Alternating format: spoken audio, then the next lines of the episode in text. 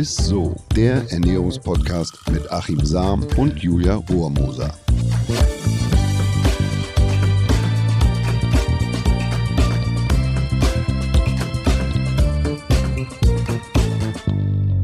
Hallöchen, ihr Lieben, ihr hört Isso, den Ernährungspodcast mit dem Ernährungswissenschaftler Achim Sam. Und mit Julia Rohrmoser. Genau, schön, dass ihr auf jeden Fall wieder mit am Start seid. Ich kann nur so viel sagen, es lohnt sich heute auf jeden Fall, denn wir machen wieder so einen kleinen Abstecher in die Welt der Ernährungsstudien.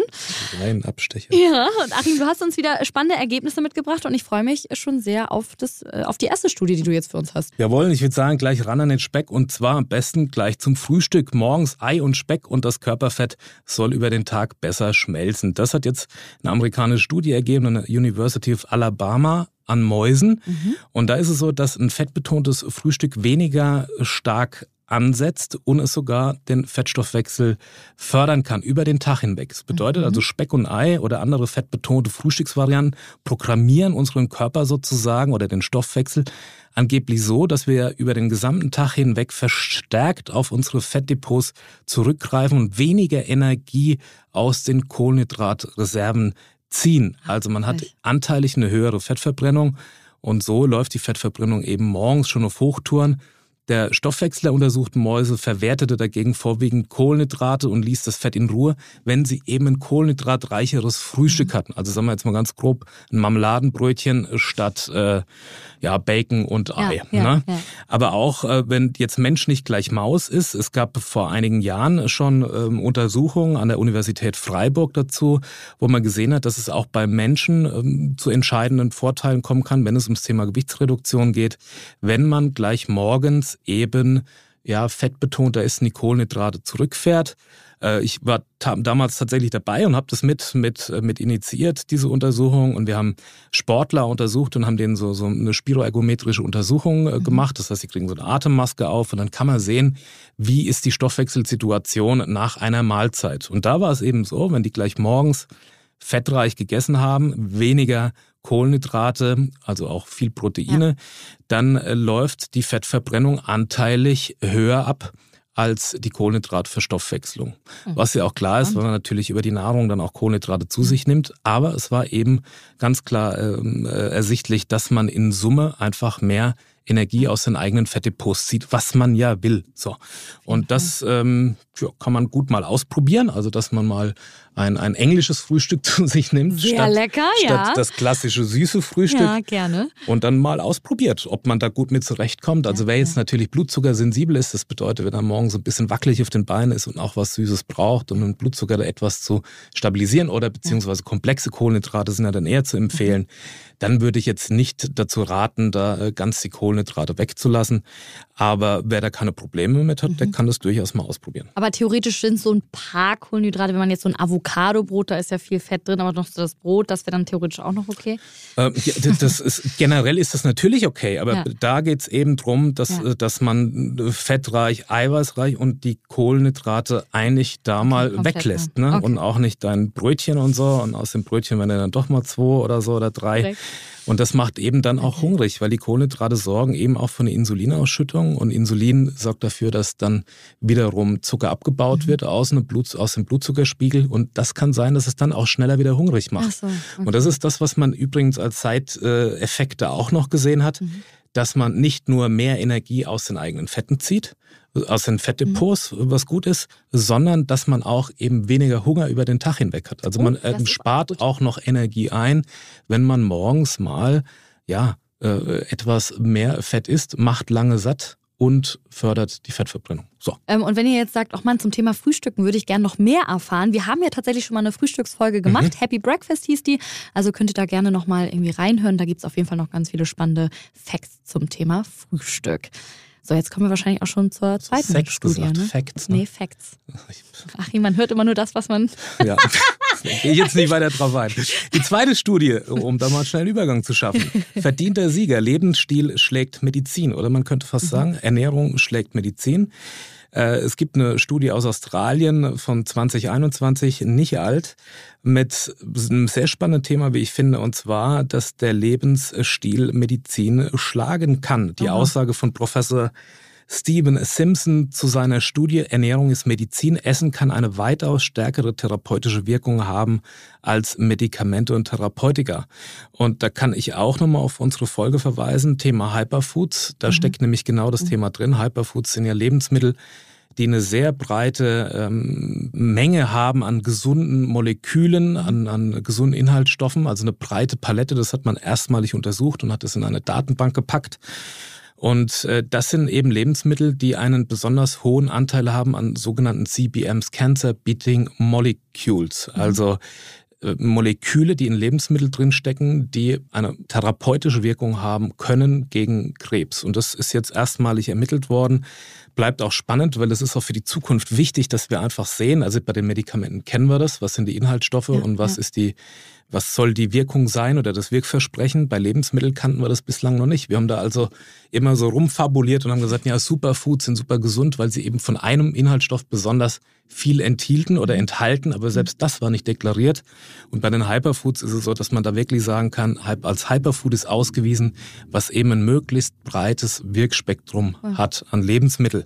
Und das ist eigentlich so, äh, dass das Neue, dass Lebensmittel oder Ernährung auch eine hohe therapeutische Wirkung haben können. Und auch in diesem ganzen Komplex äh, Genesung, Heilung, oder auch in der Prävention eine große Rolle spielen. Ja, aber ich finde sowieso, dass das mit diesem gesunden Lebensstil und Ernährung, das ist ja sowieso gerade, finde ich, super am Kommen irgendwie. Ne? Also wie wichtig das eigentlich, ich meine, es ist ja eh klar, dass es wichtig ist, aber gerade so eine individuelle Ernährung und so, ich habe das Gefühl, das ist jetzt sowieso gerade einfach am Kommen. Naja, man muss das immer ein bisschen unterscheiden, weil auf der einen Seite ist es so, dass, dass es ja kein vermeintliches Lebensmittel gibt, mhm. was beispielsweise von einer Krebserkrankung äh, beschützt mhm. oder heilt aber dass es im, im Komplex natürlich auch oder ein Lebensmittel auch Nebenwirkungen reduzieren kann, eine Therapie wirksamer machen kann. Ja, und man sieht aber jetzt auch an diesen Hyperfoods, dass es eben Lebensmittel gibt und die sind gar nicht so exotisch. Also da gehört beispielsweise eine Orange dazu, mhm. süße Orange, oder gehört auch ein Sellerie dazu. Äh, wir haben ja da, wie gesagt, schon mal die Folge ja. zu gemacht. Aber dass die Lebensmittel eben auch eine therapieähnliche Wirkung haben können. Krass. Und das, das ist eben das, was, was recht neu ist. Also ne, der ist kein Heilversprechen dahinter, aber zumindest eine therapeutische Wirkung. Finde ich richtig spannend. Echt gut. Also hört euch gerne die Folge nochmal an, wenn ihr sie noch nicht gehört habt zu den Hyperfoods. Also stimmt das tatsächlich, was damals die Omas auch immer zu einem gesagt haben, du bist, was du isst eigentlich? Ich meine, unser Podcast beweist das auf jeden Fall immer wieder. Ähm, hast du noch eine Studie für uns? Ja, noch eine Studie. Äh, Sauerkraut macht ein super Immunsystem. Jetzt mag man denken, öh, das ist ja, das wusste ich doch schon, aber es ist so, dass es jetzt erstmalig das Ergebnis ist einer aktuellen Studie aus Leipzig. Ähm, und die forschen und sagen, ja, Milchsäurebakterien, die Milch in Joghurt und Kohl in Sauerkraut verwandeln, haben eine gesundheitsfördernde Wirkung auf den menschlichen Organismus. Sie werden entweder mit fermentierter Nahrung aufgenommen oder besiedeln dauerhaft den Darm. Und diese Leipziger Wissenschaftler haben es jetzt erstmalig geschafft, die molekularen Mechanismen wie Milchsäurebakterien mit unserem Körper äh, wie die eben miteinander interagieren und dass man diese, dieses, naja, diese Positivwirkung jetzt erstmalig belegt. Und das finde ich sehr ja. spannend, dass es nicht immer nur, ach, Oma hat doch gesagt, Sauerkraut ist gesund, ja. sondern dass das jetzt die Wissenschaft nach all den Jahren auch mal endlich rausgefunden hat, an was es liegt und dass es tatsächlich so ist. Wir hatten auch mal eine Folge zum Thema Fermentieren, das ist die Folge 56, mhm. lohnt sich mal reinzuhören. Und was man an der Stelle aber noch dazu sagen kann, Sauerkraut super, bitte nicht äh, bitte pasteurisiertes kaufen, also dass es stark erhitzt okay. ist, weil mhm. dann sind nämlich diese gesunden Milchsäurebakterien okay. kaputt. Und wenn man das selber zubereitet, eben das Sauerkraut nur erwärmen und nicht äh, tot kochen. Ja, da okay, sterben auch wichtig, diese Milchsäurenbakterien. Das sind Lebewesen. Ähm, das sind die sogenannten Probiotika, also mhm. lebende Milch, mhm. Milchsäure oder Bakterien, Mikroorganismen, die so in den Darm gelangen und dann da eben Gutes tun können. Ein anderer Stoff wären eben die Ballaststoffe, das sind die sogenannten Probiotika. Und die Probiotika, das ist nur die Nahrung für diese Mikroorganismen. Mhm. Und mit den Milchsäurebakterien aus dem Sauerkraut beispielsweise futtern wir quasi schon diese lebenden Organismen, die lebenden Milchsäurebakterien in uns hinein.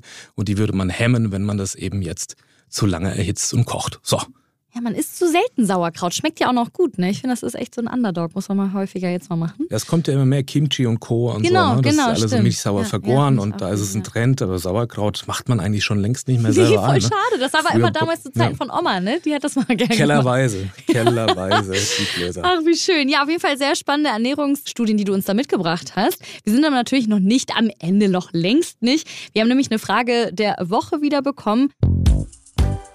Frage der Woche. Silke will nämlich wissen, ist es sinnvoller, unter der Woche zum Beispiel auf Süßigkeiten zu verzichten und dafür am Wochenende mehr zu essen oder dann lieber jeden Tag ein bisschen naschen? Macht das einen Unterschied? Ja, liebe Silke, also danke für deine Frage. Sie kommt auf den ersten Blick ja ganz einfach und unscheinbar daher, aber an ihr wird deutlich, wie komplex das Thema Ernährung und wie mächtig die Evolution tatsächlich ist. Betrachtet man eine Frage rein aus ernährungsphysiologischer oder physikalischer Sicht, dann kannst du natürlich durch den Verzicht von Süßem, wenn du denn ansonsten jeden Tag etwas Süßes isst, Energie in Form von Kilokalorien einsparen. Ist klar. Also nehmen wir an, du isst normalerweise jeden Tag äh, Süßes und etwa 450, 500 Kilokalorien in Form von Süßem, dann würdest du bei einem Verzicht unter der Woche etwa 2500 Kilokalorien einsparen, rein rechnerisch. Wenn du dafür am Wochenende mehr Süßes isst, sagen wir 1000 Kilokalorien am Tag, das wären etwa zwei Tafeln Schokolade oder drei Kaffeegetränke, ne, was, was mit so einem Latte Macchiato hat man das auch schnell zusammen, dann hättest du 500 Kilokalorien in Summe eingespart. Wenn du deinen Gesamtenergiebedarf pro Woche so um 500 Kilokalorien unterschreitest, dann wärst du rein rechnerisch pro Monat bei einem Energiedefizit von insgesamt 2000 Kilokalorien. So. Und ein Kilogramm Körperfett speichert in etwa 7000 Kilokalorien. Das bedeutet, du hättest summa summarum einen Fettverlust von 0,29 Kilogramm, also roundabout 300 Gramm pro Monat. Und wenn du das jetzt durchhältst, also deinen Vorsatz mal ein ganzes Jahr, dann wären wir bei 3,43 Kilogramm. Das ist rein rechner, rechnerisch ist das natürlich möglich.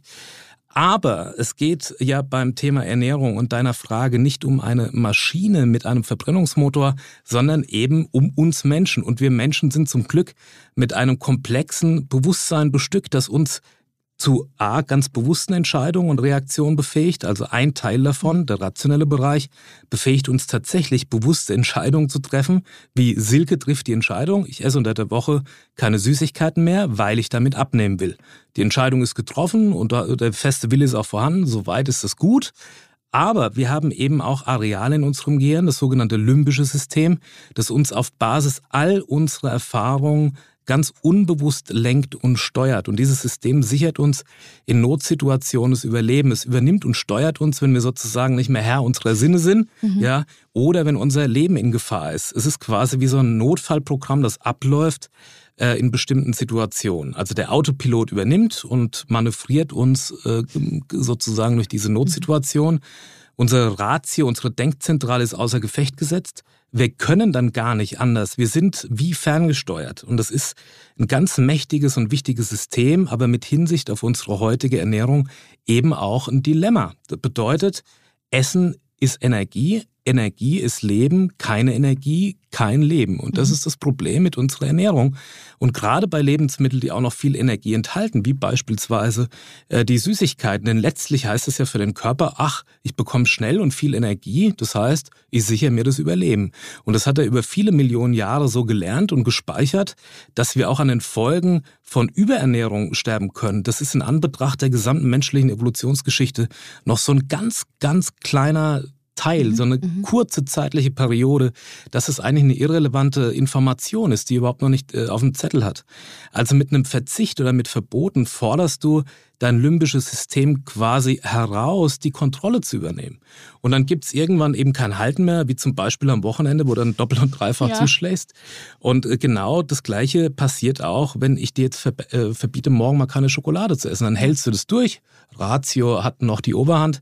Und irgendwann am Abend, wenn du dann da sitzt und guckst auf den Fernseher und dann auf die Schublade daneben, dann übernimmt irgendwie das limbische System irgendwann. Und dann fällt äh, nicht nur die Tafel Schokolade, vielleicht sogar auch die zweite und die dritte. So. Und deshalb ist es besser, wenn man versucht, das limbische System mal nicht zu verunsichern, indem du dir was verbietest, sondern wiege es in Sicherheit, indem du dir sagst, ich darf alles, ich kann alles, es mhm. gibt keinen Grund zur Sorge, es ist alles da. Es kann sogar helfen, wenn du den Spieß einfach mal umdrehst und dir nicht verbietest, sondern grundsätzlich mal vornimmst, über einen gewissen Zeitraum vermeintlich ungesundes zu essen. Also wie beispielsweise so ab morgen esse ich jeden Tag mal mindestens eine ganze Tafel Schokolade. Der Vorteil ist nämlich, man hat kein schlechtes Gewissen ja. und sogar ein gutes Gefühl, wenn du mal weniger davon abbrichst. Also wenn du nur eine halbe Stimmt. Tafel Schokolade isst. Und das, das ist der Vorteil. Also man, wenn man sich verbietet, hast du automatisch ein schlechtes Gewissen. Dann kommt dieser Verzicht dazu. Verzicht mhm. bedeutet mhm. auch Einschränkung, Notsituation, Alarm, Alarm. Und wenn du das so machst, dass du dir mal vornimmst, äh, tatsächlich mal eine Tafel zu essen, dass du einfach dann immer ein gutes Gefühl hast, wenn du drunter bleibst. Ja, das stimmt. Äh, und, und, oder sogar, wenn er die ganze Ach, Tafel ist, weil du in deinem Soll bist. Also ja. auch da spielt die, ja, die Psychologie eine große Rolle und die Evolution ist sehr, sehr mächtig, wenn es um den Bereich Ernährung geht bei uns. Ich finde, das hast du gerade so gut erklärt. Da wird mir wirklich einiges auch klar, weil bei mir und meinem Mann ist es nämlich immer so. Mein Mann abends vorm Fernsehen, ihm reicht ein Stück Schokolade, so und ich muss immer die ganze Tafel direkt essen und verstehe immer nicht, mich macht das richtig sauer, wie diese Tafel nimmt, sich ein kleines Stück abbeißt und sagt so, das reicht mir heute. Ja, aber das ist der gesunde, nee, der, ja genau, der gesunde Esser ist alles nur in Maßen, ja. nicht in Massen. Der ja, verbietet ja. sich nichts und erst durch ein Verbot, wie gesagt, forderst du einfach dieses limbische System heraus, dass, dass, dass dieses Notfallprogramm, nee, ich brauche Energie, Energie ist Leben und das ist mhm. gerade das Dilemma äh, mit unserer Ernährung. Wir leben ja quasi in einer Überflussgesellschaft, das, mhm. das äh, Überernährung, das gab's über Millionen Jahre, das, das gab's eigentlich nie. Und wir mhm. wissen ja, wie schnell es auch gehen kann, dass es mal eine, eine, Verknappung gibt und wie man dann gleich durchdreht und denkt, man müsste sich Lebensmittel horten und so weiter, wie man gleich in sowas verfällt, in so einen, in so einen Hungermodus, mhm. ach, man könnte ja nichts mehr zu essen kriegen. Und das, das ist ein Notfallprogramm, was da abläuft. Und das fällt uns eben auf die Füße in der heutigen Zeit, ja. Weil unser Körper noch nicht gelernt hat, mhm. mit einer Überernährung umzugehen. Das steht auf unserer evolutionären Platte einfach noch nicht geschrieben. Wahnsinnig spannendes Thema. Also danke, Silke, dir für diese Frage. Ja. Ne? Damit du, du hast diesen Stein ins Rollen gebracht und ich muss sagen, ich habe auch sehr viel mitnehmen können. Also vielen Dank. Aber auch Achim, dir natürlich fürs Erklären. ich würde einmal die Ernährungsstudien einmal kurz zusammenfassen. Dann gibt es erstmal Good News für alle English Breakfast-Fans. Ne? Frühstücksspeck am Morgen kann auch positive Auswirkungen haben. Ver, ver, ver, verbrennt äh, Fett und Sorgen oder so. Ja, stimmt. Verbrennt Fett und Sorgen. Er kann nämlich unseren Körper so programmieren, dass wir den gesamten Tag über mehr auf die Fettdepots zugreifen und unsere Energie nicht überwiegend aus den Kohlenhydraten ziehen. Die Fettverbrennung läuft damit schon morgens auf Hochtouren. Yes. Fand ich richtig cool. Dann ähm, hat Achim uns noch erzählt, dass Lebensstil vor Medizin kommt teilweise. Also die richtige Ernährung kann Wunder bewirken und sogar wirkungsvoller sein als Medikamente. Aber klar, es muss natürlich die individuelle richtige Ernährung sein sozusagen. Und äh, laut neuester Studie soll Sauerkraut ja ein Hammer für unser Mikrobiom und damit auch für unser Immunsystem sein. Das fand ich sehr, genau. sehr spannend. Das wissen wir jetzt. Ne? Also das ist jetzt genau. belegt, das, was eigentlich mhm. immer so eine, naja, so, so, so, so, ein Lippenbekenntnis war, Sauerkraut ist gesund, das wissen wir jetzt. Aber ne, dran denken, bitte nicht kochen, dann gehen eben die gesunden Milchsäurebakterien kaputt, die wir brauchen. Super. Dann sage ich vielen, vielen Dank fürs Zuhören und danke dir natürlich, Achim, für die spannenden Studien, die du uns wieder mitgebracht ich danke hast. auch fürs Zuhören. Wenn ihr noch mehr Spannendes aus der Ernährungswissenschaft hören wollt, dann scrollt einfach mal durch unsere ganzen Folgen. Wir sprechen ja immer mal wieder über sehr spannende Themen und auch wirklich über ja, die neuesten Erkenntnisse aus der Forschung, zum Beispiel zu Bitterstoffen oder auch zu Hormonen wie Testosteron. Also ich würde sagen, da ist wirklich für jeden immer was mit dabei. Und wir freuen uns natürlich immer über eure Nachrichten und Fragen. So ist es. Bis nächste Woche. Tschüss. Ciao. Dieser Podcast wird euch präsentiert von Edeka. Wir lieben Lebensmittel.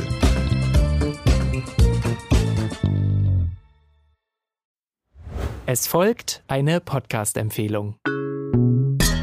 Lo, bist du bereit? Ich bin sowas von ready. Are you ready?